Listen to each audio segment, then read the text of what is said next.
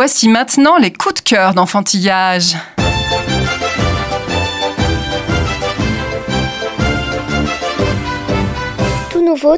La rentrée est à l'honneur de la littérature jeunesse. Parmi les valeurs sûres, on retrouve avec l'assurance de se gondoler le duo Laurent Salin-Gilles Rapaport dans Bienvenue au CP, les bons conseils d'un CM2 pour bien commencer la grande école aux éditions Saltimbanque dès 6 ans. L'angoisse de la grande école où tu vas quand même passer 810 jours, soit presque 400 000 minutes de ta vie, est ici désamorcée avec maestria.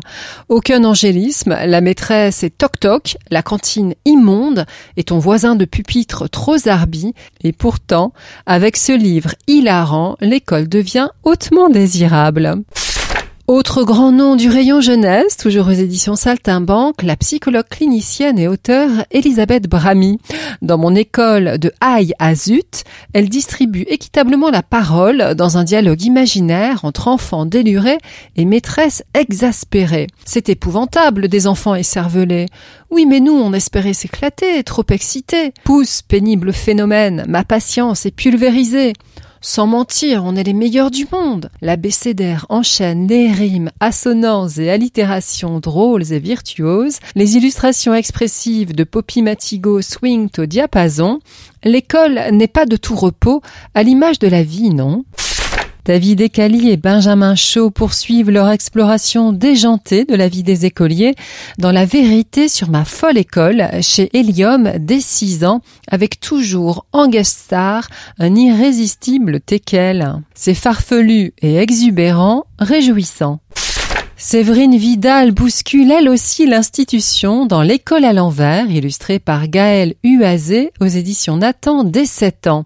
Cette semaine, on change de rôle. Un rang par deux, les parents et monsieur le directeur, et un peu de concentration, s'il vous plaît, pour suivre les cours de basket boulette, troc de cartes à la récré et yeux de chaton mignon pour parer les interros, tous dispensés, bien entendu, par les écoliers. Tout nouveau beau, la suite. L'école, l'enfant rétive de non, pas l'école, de Marie Bretin aux éditions Langochat dès trois ans, n'a pas le cœur à y aller trop petit, trop fatigué, trop de bruit, trop d'enfants, il ne manque pas d'arguments pour rester plutôt à la maison, mais ils sont neutralisés page après page et le petit réfractaire n'a plus qu'une hâte, franchir le pas à son tour. Autre tactique d'une maman très maline dans Max et Lapin, l'école à non merci d'Astrid Desbordes, illustrée par Pauline Martin, aux éditions Nathan dès deux ans. Maniant l'ironie et le second degré, elle vante ce qu'elle feint de critiquer. L'école, c'est terrible, tu n'imagines pas, je te connais mon Max, tu vas détester, et de dépeindre les joies de la maternelle comme autant d'épreuves, la plus pénible étant l'orgie de bonbons à la fête d'anniversaire. Évidemment, la ruse fonctionne plein et Max est sur les starting blocks pour partir à l'école. Mais pour pouvoir y aller à l'école, encore faut-il en avoir une. Justement, celle de l'île aux moutons est directement menacée par les nouvelles directives gouvernementales. À moins de 30 élèves, on ferme. Catastrophe, la seule et unique classe de l'île où grands et petits apprennent ensemble n'en compte que 29. Faute d'emploi, les habitants ont rallié le continent et il ne reste plus qu'une poignée de pêcheurs et de fermiers insulaires entourés de centaines de moutons. Parmi eux, Vincent, Ovidé grimé en dossier l'écolier par monsieur le maire en personne pour tromper la vigilance de l'inspectrice. Les médias s'en mêlent et le ministre s'empêtre dans sa communication politique.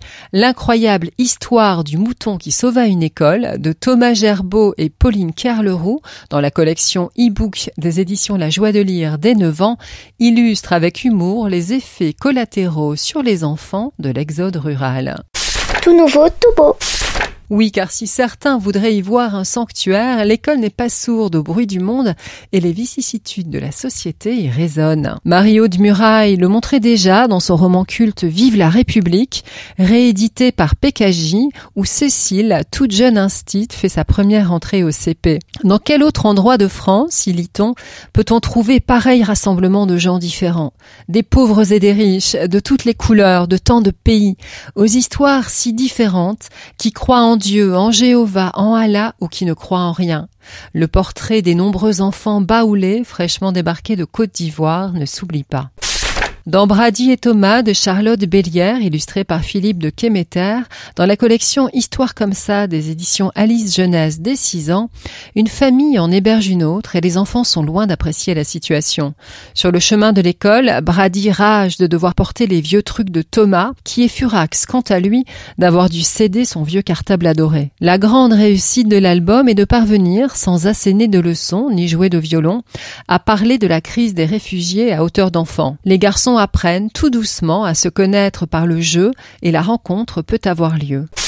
Idem dans Le garçon au fond de la classe, roman junior dès 9 ans d'Anjali Rove, traduit de l'anglais chez Gallimard Jeunesse et bardé de prix au Royaume-Uni. L'auteur, jadis engagé dans la jungle de Calais, prête sa plume à une écolière britannique qui voit un jour débarquer dans sa classe un garçon aux yeux de lion.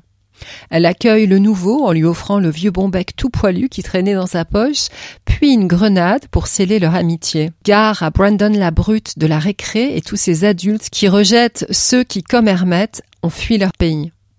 Pas question de divulguer l'intrigue so british, mais disons que quand elle apprend que la prochaine fermeture des frontières va empêcher à jamais son camarade de retrouver ses parents, à qui fait appel une écolière britannique pour alerter l'opinion publique? À Sa Majesté la Reine, bien sûr, un savoureux mélange de candeur et d'acuité pour une rocambolesque aventure propre à bousculer la toque en poil d'ours des flegmatiques gardes de Buckingham Palace. Retrouvez les livres de Tout Nouveau Tout Beau sur le site d'enfantillage florenceduteil.wixsite.com Enfantillage.